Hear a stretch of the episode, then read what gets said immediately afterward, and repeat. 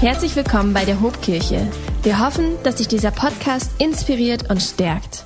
Hey, gab es in deinem Leben irgendwann mal einen Moment, an dem du Gott um Hilfe gebeten hast, aber die Hilfe ist einfach nicht gekommen? In den letzten drei Wochen haben wir uns als Hobkirche ja mit dem Thema Vergebung auseinandergesetzt.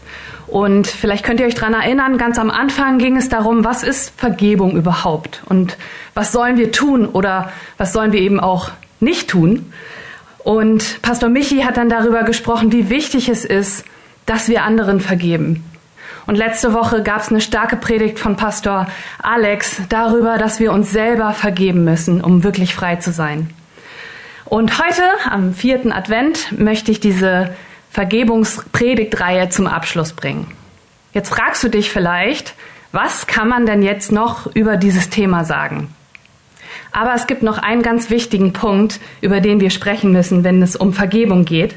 Und was ist denn eigentlich, wenn es nicht ich selbst bin, die sich anklagt? Oder wenn ich nicht anderen Menschen vergeben muss, sondern wenn es Gott selber ist, von dem ich irgendwie enttäuscht bin oder der mich irgendwie verletzt hat. Und ich möchte nochmal die Frage stellen, die ich eben gestellt habe. Gab es vielleicht auch in deinem Leben einen Moment, wo du Gott wirklich um Hilfe gebeten hast, aber irgendwie ist diese Hilfe so nicht gekommen? Und ich meine jetzt nicht so eine verzweifelte Suche nach einem Parkplatz am Feierabend und du sagst, oh, ich brauche diesen Parkplatz.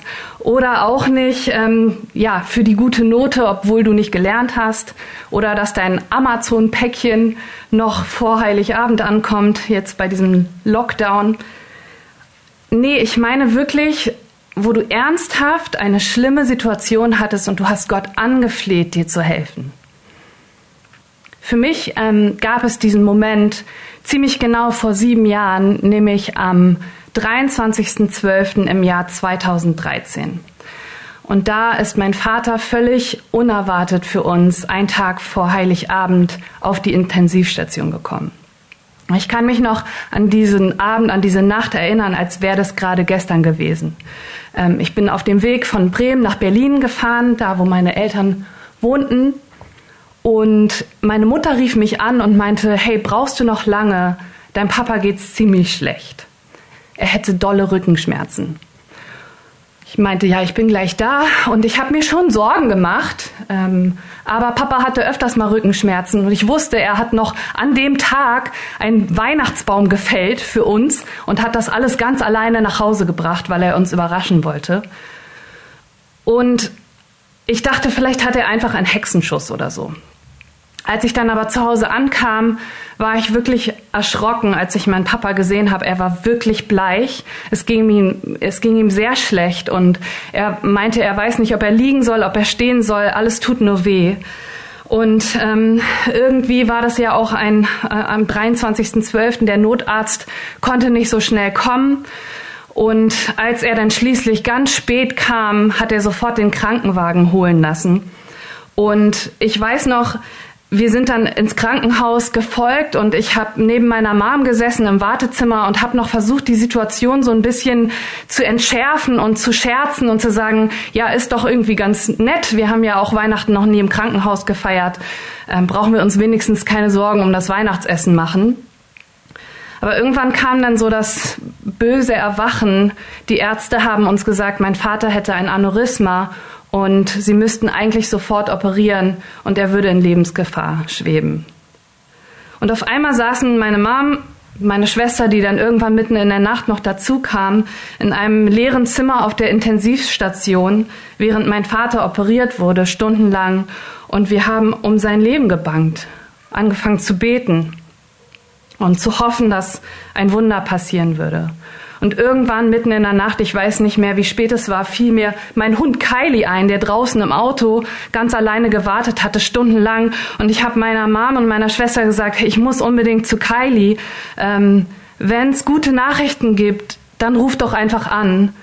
Ja, und wenn es schlechte Nachrichten gibt, ich wollte den Satz gar nicht beenden, aber ich habe dann gesagt, dann kommt einfach raus zum Auto Ich bin nach draußen gegangen, ich habe mich äh, um Kylie gekümmert, mich dann auf dem Fahrersitz mit ihr eingekuschelt, bin irgendwie ein bisschen eingenickt und ich werde den Moment nie vergessen, an dem meine Schwester an die Autoscheibe geklopft hat und ich wusste schlechte Nachrichten.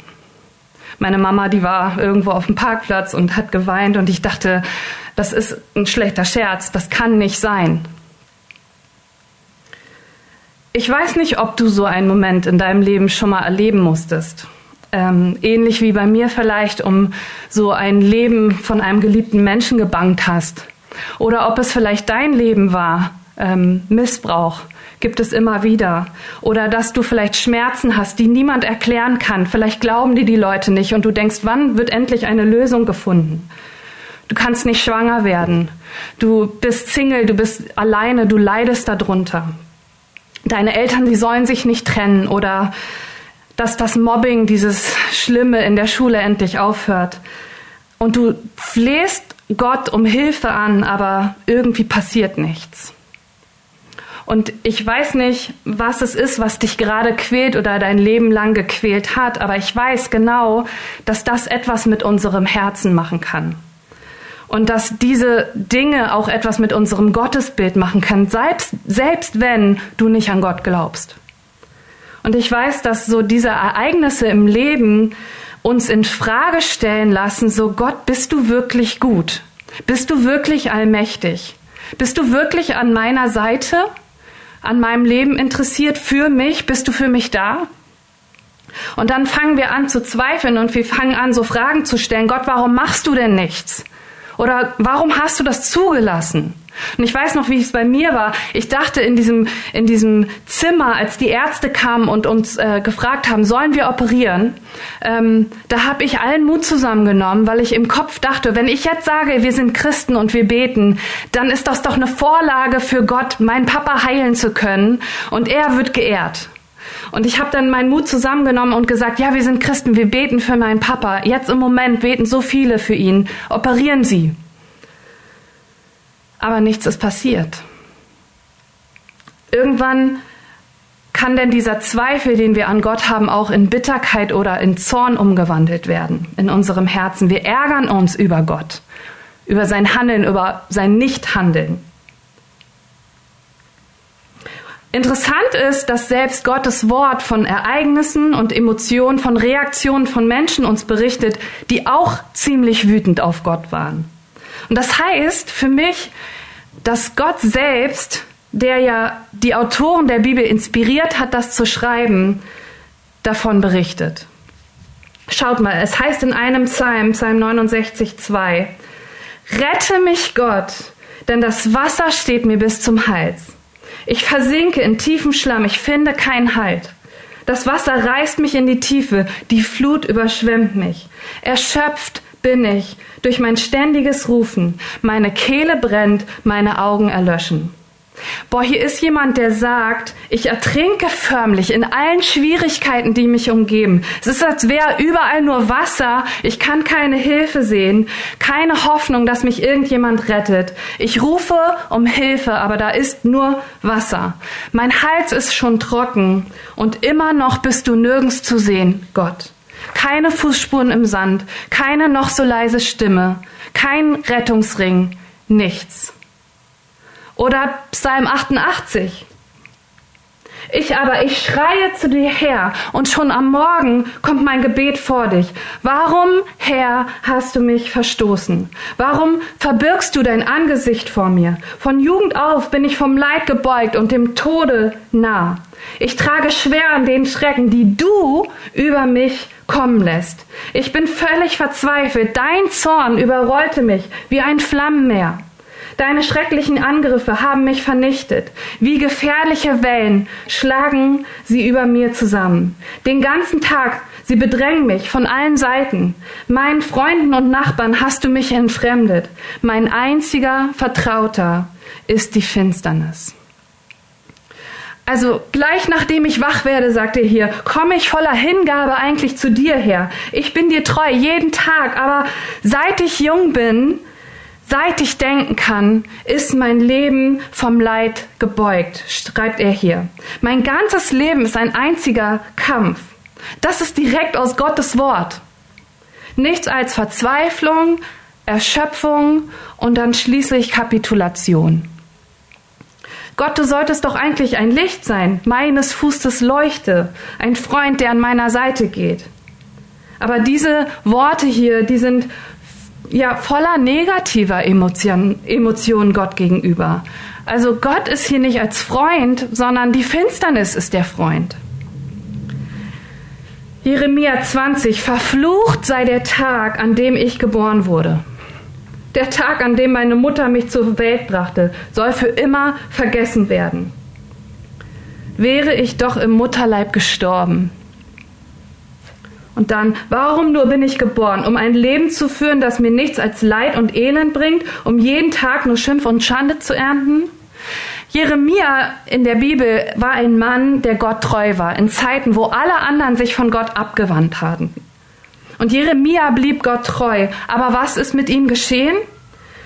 Ihm wurde der Prozess gemacht, seine Identi äh, Integrität wurde in Frage gestellt und er wurde beschuldigt, ein falscher Prophet zu sein. Er wurde dann in eine Zisterne, das ist so ein großer Wassertank, geworfen, verspottet, bedroht und dort zum Sterben gelassen. Und dann habe ich noch eine Textpassage aus dem Buch Hiob, ein Buch, was es wirklich in sich hat. Und er schreibt hier, merkt ihr denn nicht, dass Gott mir Unrecht tut und mich in seinem Netz gefangen hat? Ich schreie Hilfe, aber niemand hört mich. Ich rufe aus Leibeskräften, aber keiner verschafft mir Recht. Gott hat mir den Weg versperrt. Ich komme nicht mehr weiter. Mein Pfad hat er in tiefe Dunkelheit gehüllt. Ich war angesehen und geachtet, aber er hat meine Krone weggerissen. Zerschmettert hat er mich. Bald muss ich gehen. Meine Hoffnung riss er aus wie ein Baum. Ja, Gottes Zorn ist gegen mich entbrannt. Er behandelt mich als einen Feind. Der Kontext hier ist sehr speziell. Satan kommt zu Gott und fordert, dass er Hiob testen möge.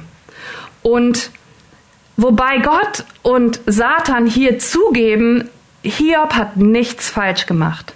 Und wenn wir diesen Kontext kennen, diese Begebenheit kennen, die ganz am Anfang im Buch Hiob steht, dann löst das in mir ein tiefes Mitgefühl für Hiob aus. Das fühlt sich doch wirklich an, als würde Gott ihm ein großes Unrecht tun. Warum macht er das?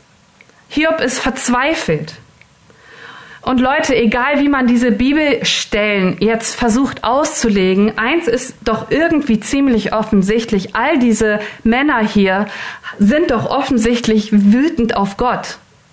Sie können ihn nicht verstehen. Sie rufen zu ihm, warum Gott lässt du diese schlimmen Dinge passieren? Oder warum lässt du sie zu? Was habe ich denn falsch gemacht? Und sie zeigen vielleicht mit dem Finger auf ihn und sagen, hey, das war nicht der Deal, Gott. Ich war dir treu. All das hier, das ist nicht fair. Und sie wollen antworten und sagen, Gott, was soll das? Erklär dich. Und vielleicht hörst du mir gerade zu und du fragst dich, Gott, warum muss ich finanziell so kämpfen? Alle anderen haben es irgendwie leichter als ich. Oder du sagst, warum hast du nicht eingegriffen damals, als ich so hilflos war, als ich Hilfe brauchte? Wo warst du, als mein Mann mich verlassen hat? Wo warst du, als ich so gemobbt wurde? Warum muss dieser Mensch, den ich so liebe, so leiden? Was hat er falsch gemacht? Warum musste mein Papa sterben? Gott, warum? Und wisst ihr, wenn wir verärgert sind, und enttäuscht von anderen, ja, dann können wir zu Gott gehen und er möchte uns helfen. Und wenn wir verärgert und enttäuscht über uns selber sind, auch dann können wir Gott um Hilfe bitten, dass er uns Freiheit schenkt, dass er uns frei von dieser Schuld macht. Aber was machen wir, wenn es Gott selber ist, von dem wir so enttäuscht sind, von dem wir nicht mehr wissen, ob wir ihn eigentlich um Hilfe bitten wollen? Wenn wir uns eigentlich von ihm abwenden und sagen, Gott, das ist nicht fair, warum hast du das zugelassen? Wenn wir Gott selber anklagen, was machen wir dann? Und bei mir war das auf jeden Fall so. Am Anfang war da natürlich einfach nur große Traurigkeit. Da war irgendwie nicht so viel Platz für irgendein anderes Gefühl, aber nach einer Weile, da habe ich angefangen, Gott anzuklagen. Warum mein Papa? Ich hatte doch gebetet. Ich hatte doch sogar Zeugnis abgelegt. Und ich war enttäuscht von Gott. Wenn andere Leute nach einer Weile um ein Wunder gebeten haben und mich gebeten haben, kannst du dafür beten? Ich habe innerlich gedacht, das bringt eh nichts.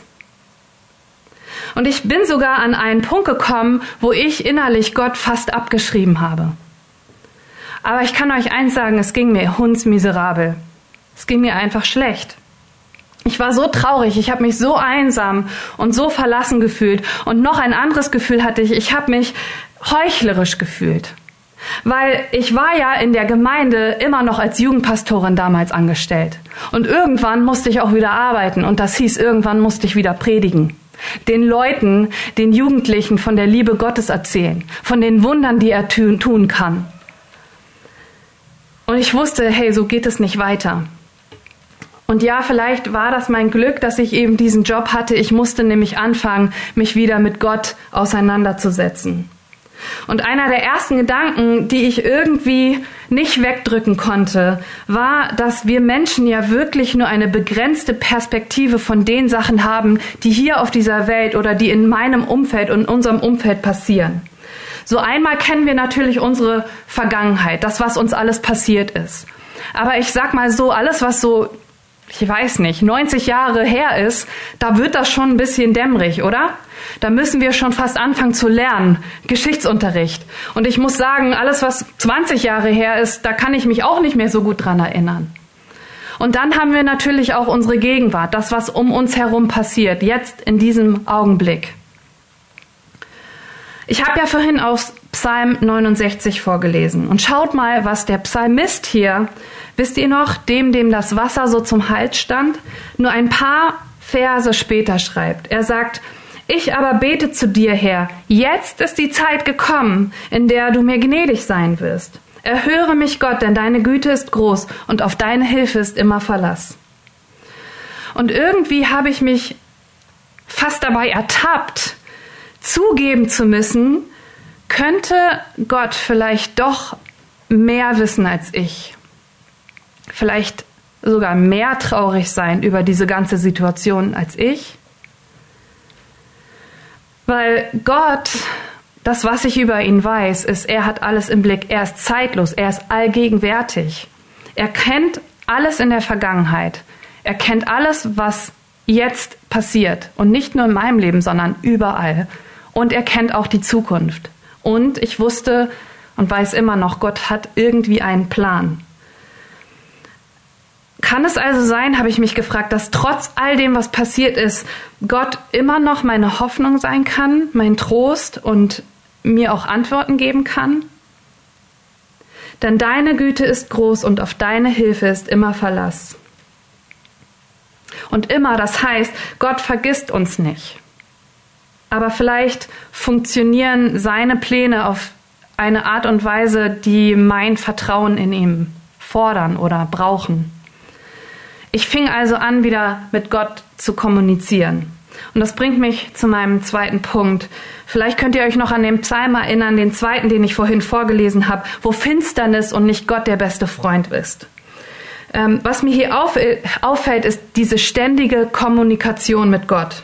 Vers 2. Herr, mein Gott, du allein kannst mir noch helfen. Tag und Nacht schreie ich zu dir. Vers 10. Meine Augen sind vom Weinen ganz zerquollen. Jeden Tag rufe ich, Herr, zu dir und strecke meine Hände nach dir aus. Herr, ich schreie zu dir um Hilfe. Schon am frühen Morgen klage ich dir mein Leid. Und Psalm 88, das ist mein Punkt. Wir müssen ständig mit Gott kommunizieren. Hör nicht auf zu beten.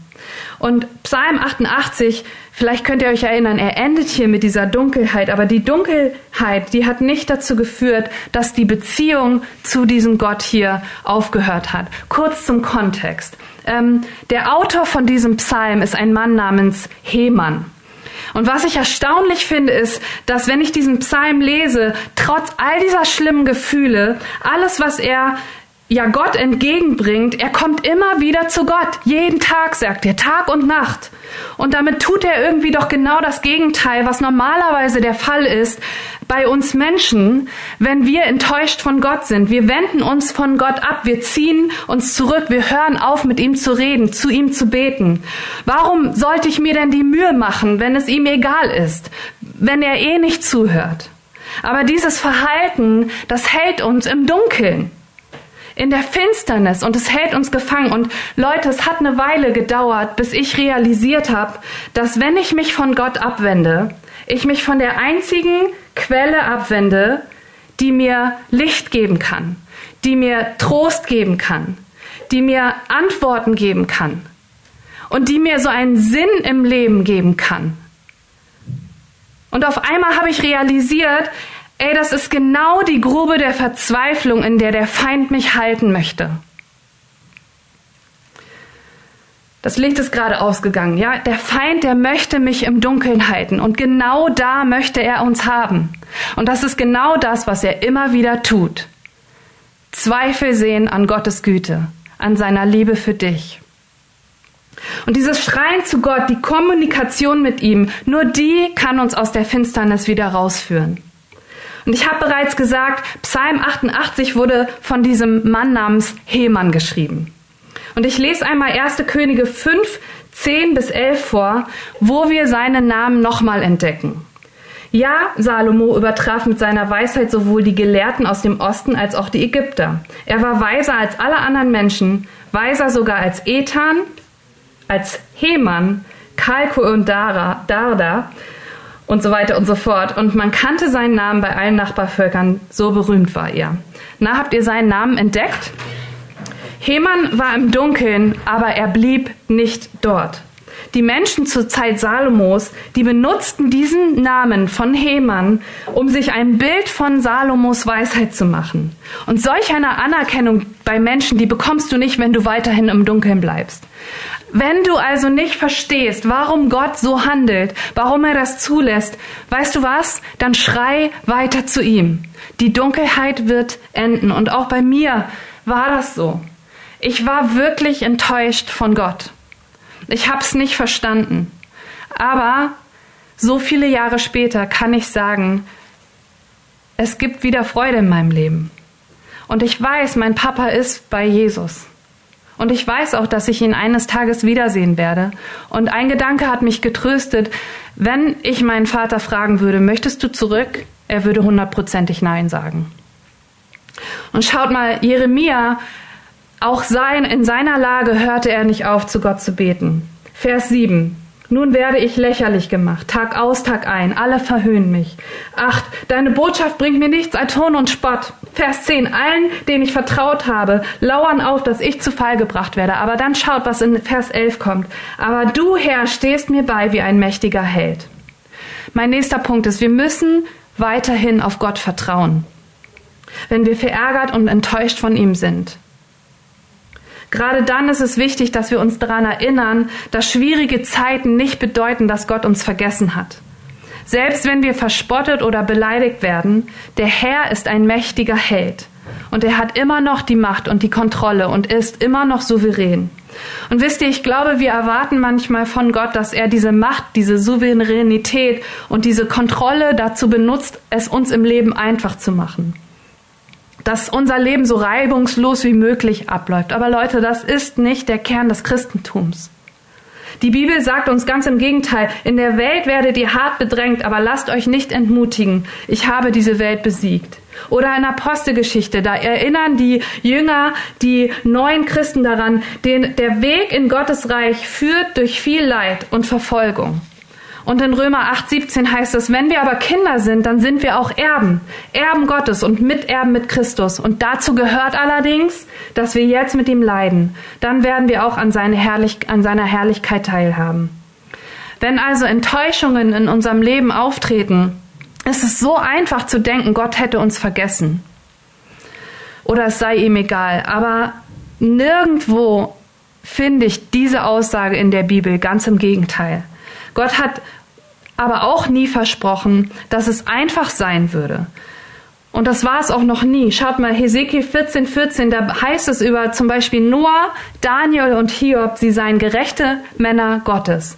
Aber was musste Noah durchmachen? Er musste mit ansehen, dass die ganze Menschheit bis auf acht Menschen sterben mussten. Daniel erlitt unter ständigen Bedrohungen, inklusive Löwengrube. Hiobs Leiden, manchmal will ich dieses Buch gar nicht aufklappen, so ungehörig ist das. Alle Jünger Jesu, bis auf Johannes, starben den Märtyrertod. Und schaut mal, David, er wird als Mann nach Gottes Herzen beschrieben. Oder Mose, ein Freund zu, äh, äh, Gott sprach mit Mose, heißt es hier, wie ein Freund zu einem anderen spricht. Oder Paulus, einer der größten Apostel. Aber jedes Leben dieser Männer war voller Enttäuschungen. Und Enttäuschungen, die teilweise auch direkt auf Gott zurückzuführen sind. Noah, Daniel, Hiob, Paulus, David, Moses, die elf Jünger, alles große Persönlichkeiten in der Bibel. Wenn es jemand verdient hätte, von Leiden, von Enttäuschungen, von, ja, äh, von Ärger bewahrt zu werden, dann doch diese Männer Gottes, oder? Aber das war nicht der Fall. Es ist schwer, das vielleicht in diese Situation zu sprechen, aber es ist nicht Gottes Priorität, dass er unser Leben so einfach und reibungslos wie möglich gestaltet. Wenn Gott dein Leben, mein Leben betrachtet, dann ist sein Ziel, dass wir verstehen, ähm, dass wir einen Platz in seinem großen Plan haben. Und manchmal sieht dieser Platz auch wirklich sehr chaotisch für uns aus. Aber es gibt einen ultimativen Sinn. Und das bringt mich zu meinem letzten Punkt und zurück zu Hiob. Ihr könnt euch noch daran erinnern, er hat sich gewünscht, nie geboren zu werden. Doch hier steht jetzt ein paar Verse später, doch eines weiß ich, mein Erlöser lebt. Auf dieser todgeweihten Erde spricht er das letzte Wort. Auch wenn meine Haut in Fetzen an mir hängt und mein Leib zerfressen ist, werde ich doch Gott sehen. Ja, ich werde ihn anschauen, mit meinen eigenen Augen werde ich ihn sehen, aber nicht als Fremden. Danach sehne ich mich von ganzem Herzen. Hey, wenn wir verärgert und enttäuscht sind von Gott, ich glaube, wir müssen versuchen, so eine Perspektive, so eine Ewigkeitsperspektive einzunehmen, wie es Hiob hier getan hat. In genau demselben Kapitel, in dem Hiob sich wünscht, er wäre nicht geboren, legt er ein Glaubensbekenntnis ab. Und trotz dieser Verzweiflung, der Trostlosigkeit, der, des Schmerzes, trotz all dem, was er durchgemacht hat, trotz dieser, diesem Zweifel an Gott und all dieser harten Worte, die, die er ihm auch entgegenschmettert, trotz allem weiß ich, am Ende des Tages zählt einzig und allein Gottes ewige Liebe für mich. Ich werde das hier alles überstehen. Ich werde das alles durchhalten, weil am Ende möchte ich diese Ewigkeit mit Gott verbringen. Ich werde Antworten bekommen und ich werde die Erlösung erleben. Ich werde an einem Ort sein, an dem es keinen Schmerz mehr gibt. Und wisst ihr, Erlösung übertrifft jedes Mal Enttäuschung.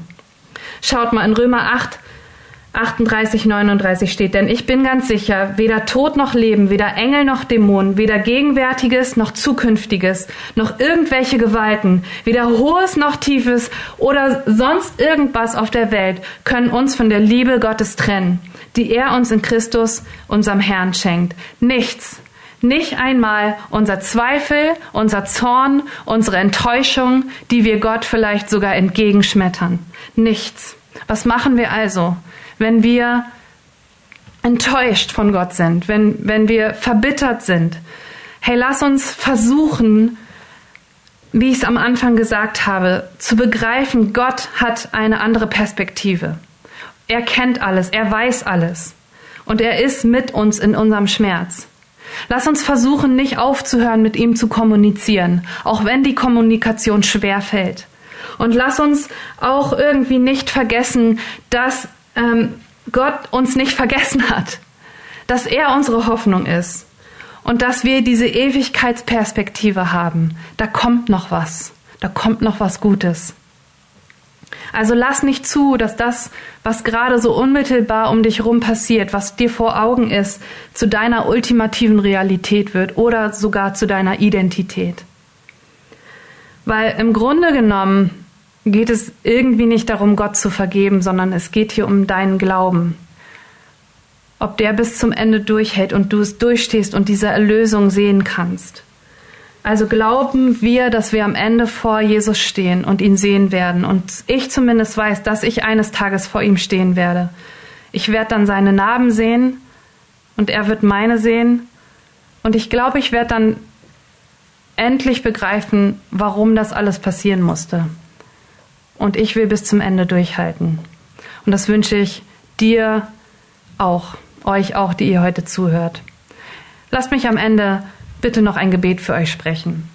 Jesus, ich danke dir so sehr, dass wir dir nicht egal sind, dass du immer an uns festhältst, auch durch unsere Zweifel hindurch.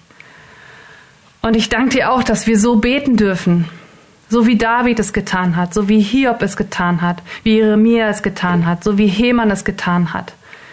Wir dürfen dir unsere Zweifel bringen. Du hältst das aus. Und du bist die Quelle unserer Heilung. Du bist der Sinn in unserem Leben. Und da, wo Menschen gerade sind, die zu Hause wirklich Verzweiflung erleben, die enttäuscht sind von dir, Herr, offenbar du dich ihnen doch. Mach du ihr Herz wieder leicht. Wir wollen uns hindrehen, wieder zu der Quelle des Lichts und zu der, zu, zu der Quelle, die uns den einzigen Trost bringen kann. Und wenn du vielleicht diesen Gott noch nicht kennst und du berührt worden bist von dem, was gerade gesagt wurde, und du vielleicht doch irgendwie, obwohl du sagst, ich glaube eigentlich gar nicht an Gott, doch irgendwie verspürst, da ist ein Groll. Ich will dich wirklich ermutigen, geh dem nach. Und lade doch diesen Jesus in dein Herz ein, weil er ist der Einzige, der die Antworten geben kann und Trost geben kann. Ich möchte ganz am Ende noch ein kleines Gebet sprechen. Wenn du jemand bist, der sein Leben jetzt Jesus geben möchte, dann folg dieser Einladung und sprech mir dieses Gebet nach. Herr Jesus Christus, ich danke dir, dass du heute zu mir gesprochen hast. Ich habe verstanden, du bist mit mir in meinem Leid. Vielleicht leidest du sogar noch mehr als ich. Und ich habe auch verstanden, dass ich mich entscheiden muss, dir nachzufolgen. Das möchte ich heute tun. Ich gebe dir mein Leben. Du sollst ab jetzt König in meinem Leben sein. Und ich danke dir für dieses Geschenk. Heute bin ich dein Kind. Amen. Hey, ich wünsche dir in dieser Weihnachtszeit den Frieden Gottes, dass du Vergebung erlebst und dass du dieses Weihnachtsfest wirklich frei, voller Frieden erleben darfst. Wenn dich dieser Podcast gesegnet hat, würden wir gern deine Geschichte hören. Schreib uns doch unter hallo@ho.de oder noch besser, schau einfach mal persönlich bei uns vorbei. Wir freuen uns auf dich.